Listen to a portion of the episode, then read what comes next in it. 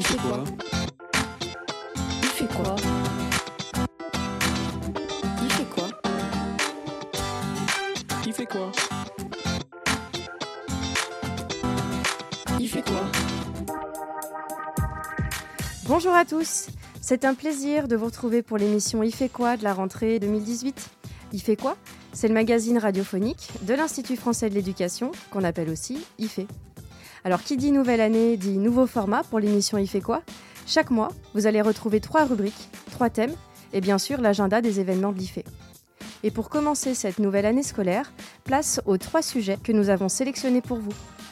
Dans notre pile et face, nous allons nous intéresser à l'épreuve du bac de compréhension orale en langue vivante. Alors il faut savoir que depuis 5 ans maintenant, en LV1, les élèves de terminale générale passent, en plus des épreuves écrites du mois de juin, une évaluation en cours d'année sur leurs compétences de l'oral. Alors comment entraîner les élèves à cet examen? Nous en parlerons avec nos deux invités. Nicole Vitton, qui est enseignante d'anglais au lycée Bertrand d'Argentré à Vitré, et Brigitte Gruson, chercheuse, maître de conférences émérite en didactique des langues, ancienne formatrice à l'ESP de Bretagne. Ensuite, dans la chronique biblio, Claire Giordanengo nous présentera un texte classique de l'éducation, l'ambitieux projet de loi sur l'instruction publique de 1792 écrit par Condorcet. Et dans notre rubrique L'IF éveil, on reste dans l'instruction des citoyens. Et oui, diffuser l'instruction à tous les individus pour qu'ils deviennent des citoyens émancipés, c'est un vaste programme. Et dans l'école d'aujourd'hui, l'éducation à la citoyenneté est plus que jamais au centre des préoccupations. Nous parcourrons avec Claire Ravez son dossier de veille. Mais avant cela, on commence par le pile et face.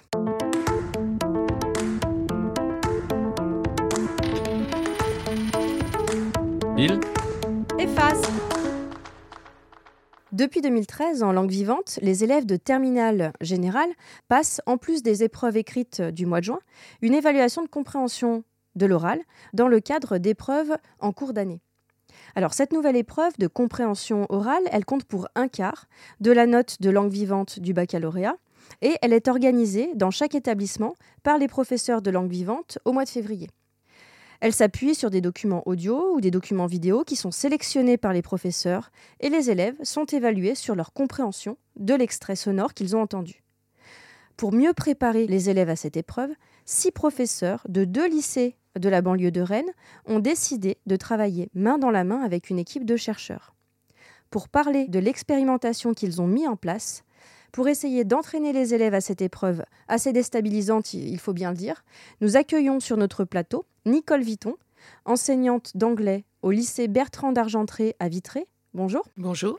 Et Brigitte Grusson, chercheuse et maître de conférences émérite en didactique des langues et également ancienne formatrice à l'ESP de Bretagne.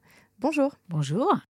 Alors pour mieux comprendre de quoi il s'agit, nous allons commencer par écouter un extrait sonore qui aurait pu ou qui a peut-être servi de support à une évaluation de compréhension orale.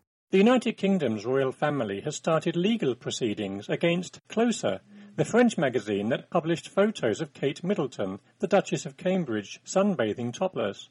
Alors Nicole Vitton, si on se met dans la peau d'un élève, est-ce que vous pouvez nous expliquer comment se passe cet examen, cette épreuve? Donc l'élève doit écouter un document sonore euh, authentique, c'est-à-dire qui n'a pas été euh, pris dans un manuel scolaire évidemment, hein, qui est construit par dans notre établissement, qui est construit par une équipe de professeurs d'anglais. Pour ce qui concerne l'anglais, puisque moi j'enseigne l'anglais, donc je vais vous parler de ça concernant l'épreuve de baccalauréat. Donc les élèves doivent écouter le document sonore trois fois, d'accord, et faire un compte rendu en français de tout ce qu'ils ont compris du document. D'accord.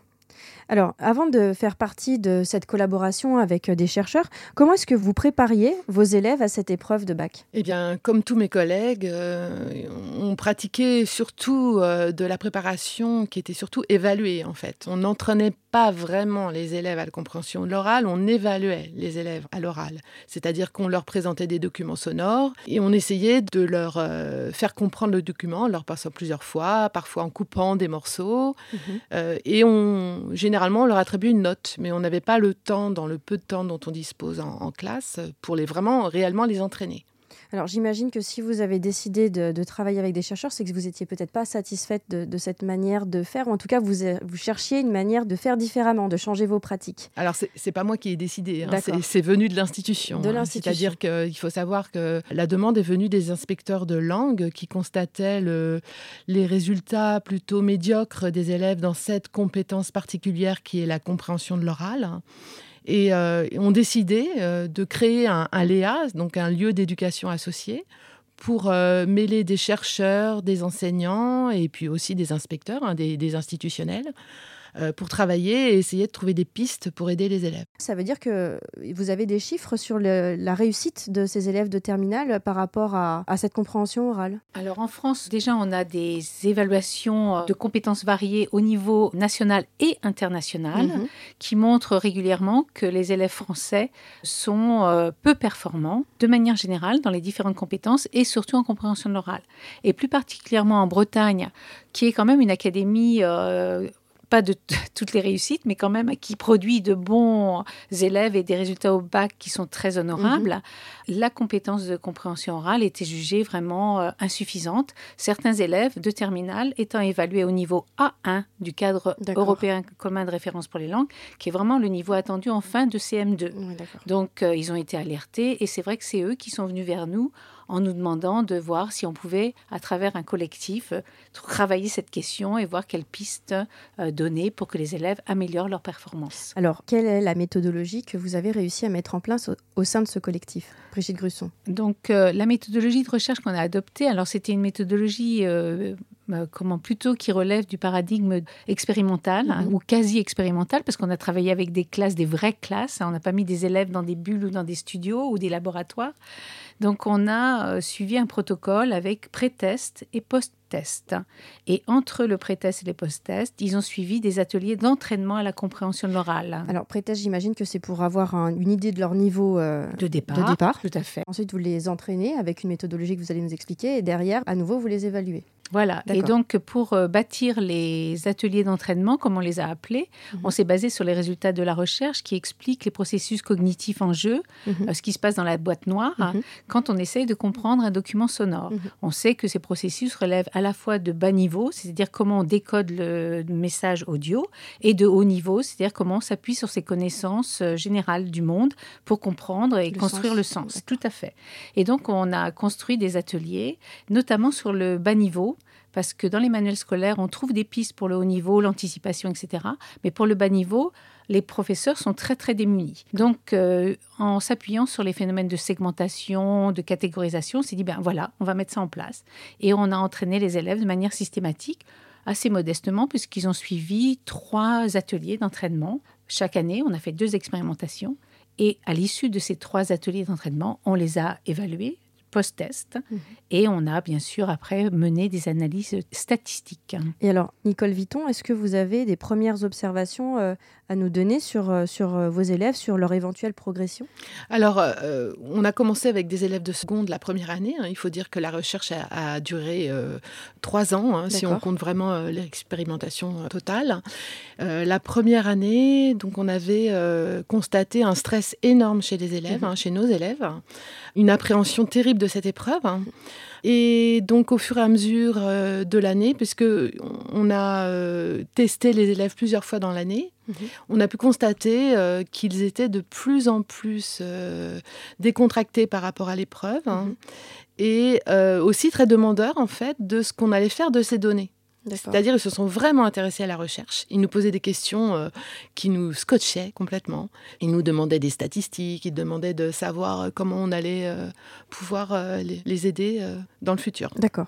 Alors, de manière générale, est-ce que cette manière d'entraîner, on va dire, les élèves, est-ce que ça a permis de favoriser ou d'aider des élèves, euh, par exemple, qui étaient euh, très faibles au début, ou plutôt les élèves qui avaient un bon niveau? Est-ce que vous avez réussi à avoir des données précises? Oui, notamment la première année, on a eu un résultat assez saillant qui montrait que les élèves qu'on entraînait au niveau du bas niveau, c'est-à-dire comment les aider à entrer dans le flux sonore. Mhm. Parce que souvent, on a constaté, et tous les professeurs de langue vous le diront, des élèves face à un flux sonore qui sont en difficulté, Mhm. au bout d'une minute, ils disent Oh, madame, je comprends rien. Mhm. Hein.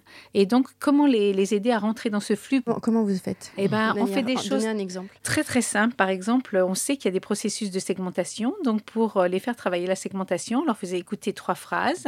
On leur disait pas combien de phrases il y avait, on leur- et on leur posait la question. D'accord. Combien de phrases Après, dans une phrase, on disait combien de mots Vous voyez, donc vraiment des opérations très simples, Mhm, mais qui finalement les rassuraient. mhm. Et euh, l'objectif étant qu'ils arrivent à automatiser ces opérations pour ensuite bah, se débarrasser de cette charge cognitive et réussir à mettre en lien ce qu'ils savaient déjà et finalement à, à- à accéder à un certain niveau de compréhension. Et les élèves en difficulté, quand tu es entraînés au bas niveau, ont vraiment été ceux qui ont progressé le plus. D'accord. Là, vous arrivez au, terme de ces trois ans de, de Léa, Mm. donc de collaboration euh, entre vous, chercheurs, et vous, les six enseignants, hein, si je ne me trompe pas, qui avaient participé à, à ce, à ce travail. Dans Quelles plusieurs les- langues. Dans plusieurs langues. Alors, Mm. quelles sont les langues qui ont participé? Alors, espagnol, allemand, breton et anglais. D'accord. Quelles sont les perspectives, en fait, sur cette collaboration ou sur ce projet? Alors là, nous sommes en train de créer un module magistère hein, pour aider les, les nouveaux enseignants de langue euh, à éventuellement euh, trouver euh, des pistes Mhm. en compréhension de l'oral. Alors, ce magistère, quand est-ce qu'il sera disponible? Alors, pour le moment, on, est, on a quand même euh, pas mal avancé, mais c'est un gros, gros travail Oui. hein, donc de scénarisation. D'abord, Oui. il a fallu se mettre d'accord sur le scénario, Mhm. ensuite sélectionner les ressources parmi toutes les ressources qu'on a produites, euh, qu'on voulait mettre à la disposition des collègues. Mhm. Donc là, on est, euh, on- bon, on a bien avancé, mais on ne pourra pas le sortir avant, disons, euh, le premier trimestre de le- la rentrée scolaire, de l'année scolaire prochaine. D'accord.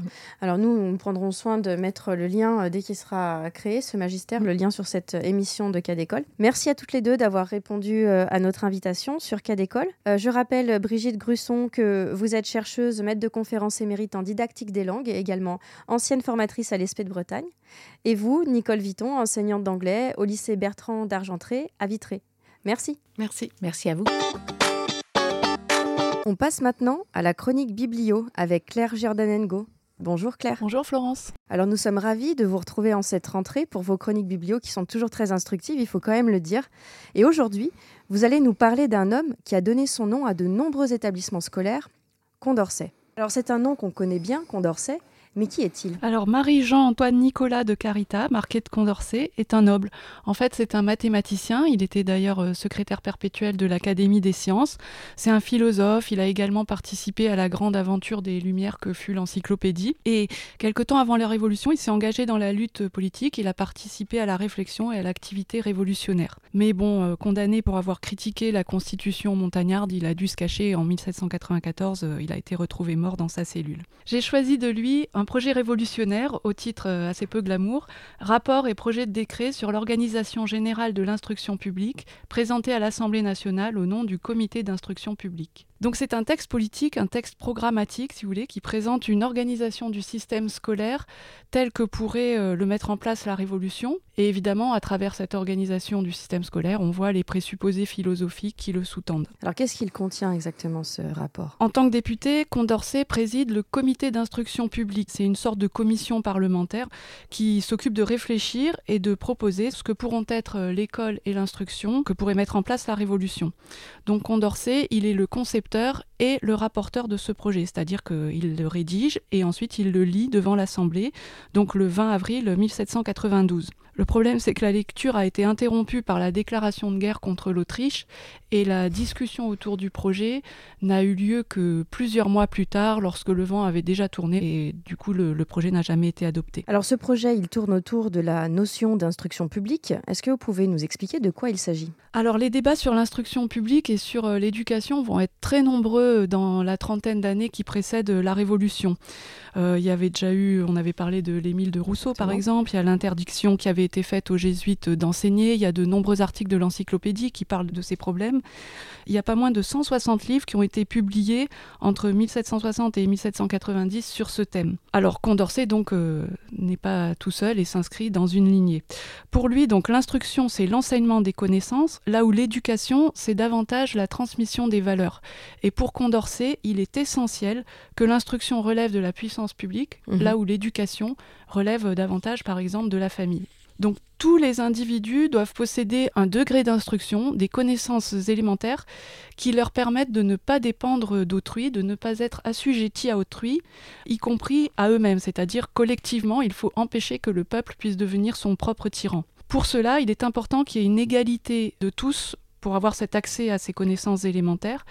Donc la puissance publique, son rôle est de permettre à chacun cet accès à l'instruction. Et ensuite, selon les talents de, chaque individu, euh, on peut aller au-delà de cette instruction élémentaire. La République et l'école euh, marchent ensemble. Donc l'école permet aux citoyens de comprendre les lois, de les respecter, mais aussi éventuellement de les juger et de les améliorer. Donc il faut s'instruire pour être éclairé et pour être euh, républicain. Et du coup, ça induit aussi que la République est en réforme et en critique permanente par le peuple. Et en dernier lieu, l'instruction est également liée à la prospérité économique, puisque finalement, c'est aussi un investissement que fait la nation en formant ses citoyens qui, ben, du coup, on pourra retirer des, des bénéfices, des, des talents qu'on a ainsi développés. Et alors, est-ce que ce projet a été mis en œuvre? Ben, même si de nombreux établissements scolaires ont pour nom Condorcet aujourd'hui, c'est quand même un projet qui est resté à l'état de projet. Alors, il était assez précis, hein. il décrivait par exemple 5 degrés d'enseignement, les écoles primaires pour les bases, ensuite des écoles secondaires, des instituts dans les villes un peu plus importantes qui permettaient de former les maîtres, des lycées qui étaient l'équivalent des universités, et surtout, tout au sommet, une Société nationale des sciences et des arts qui devait, ça c'était très important pour Condorcet, être indépendante du pouvoir politique, mais qui devait être à l'écoute des savants, qui devait rédiger les programmes, faire les manuels. C'était donc euh, très concret, hein, il y a même un tableau avec les dépenses que tout cela allait coûter à la nation. Et certains concepts étaient très nouveaux, comme euh, par exemple l'égalité des sexes devant l'instruction, la gratuité absolue de l'enseignement au moins élémentaire, la liberté d'ouverture des écoles, c'est-à-dire qu'un enseignement privé à côté pouvait stimuler également l'enseignement public, l'importance euh, des cours du soir d'une formation tout au long de la vie. Mais bon, finalement, dans les remous de la Révolution, ce plan n'a pas été adopté tel quel, même si, bien sûr, on retrouve de nombreuses idées euh, Effectivement. de Condorcet, voilà, y compris dans l'éducation actuelle. Merci Claire. On passe maintenant à la rubrique veille. De jour comme de nuit, fait veille.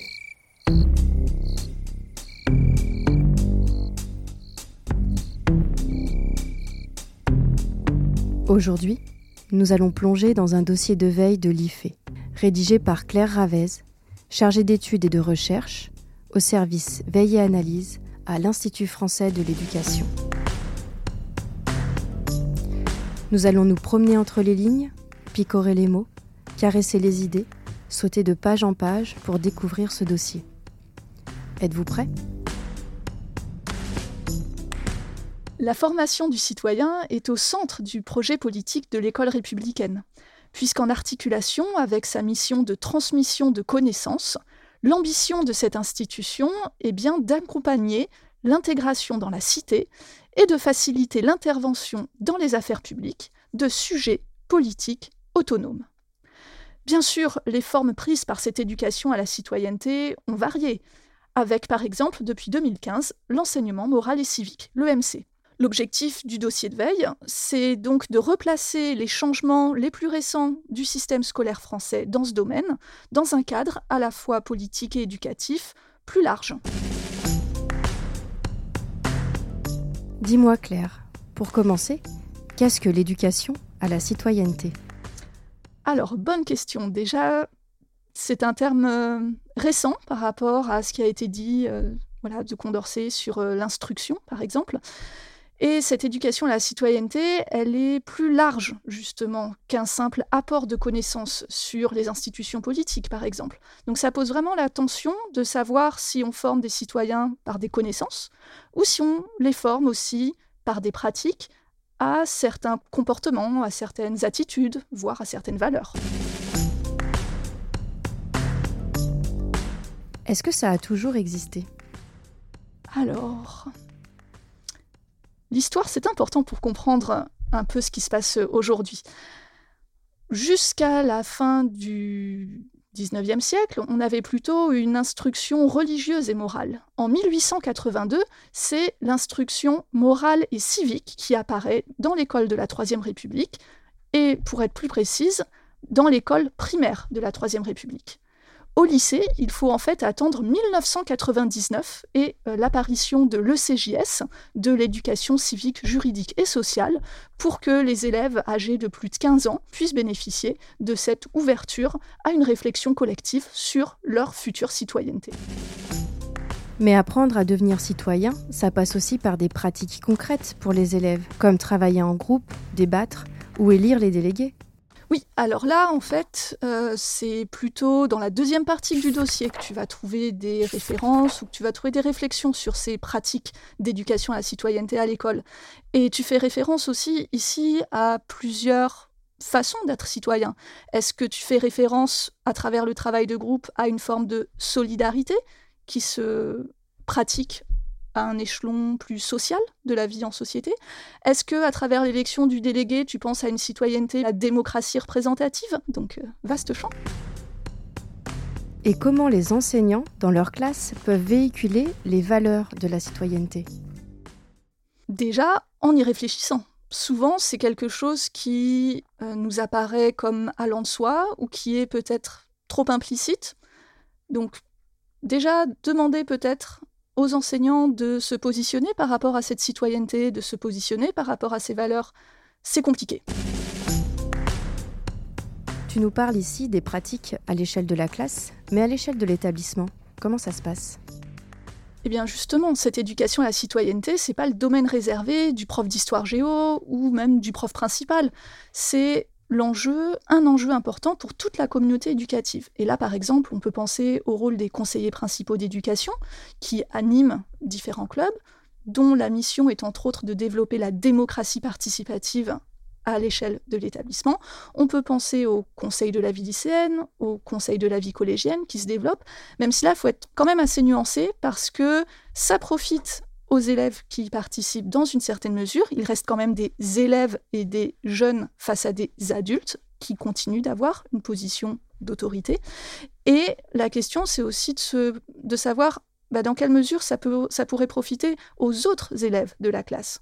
Tous les élèves ne font pas partie de clubs, tous les élèves ne sont pas délégués. Et à l'étranger, comment ça se passe?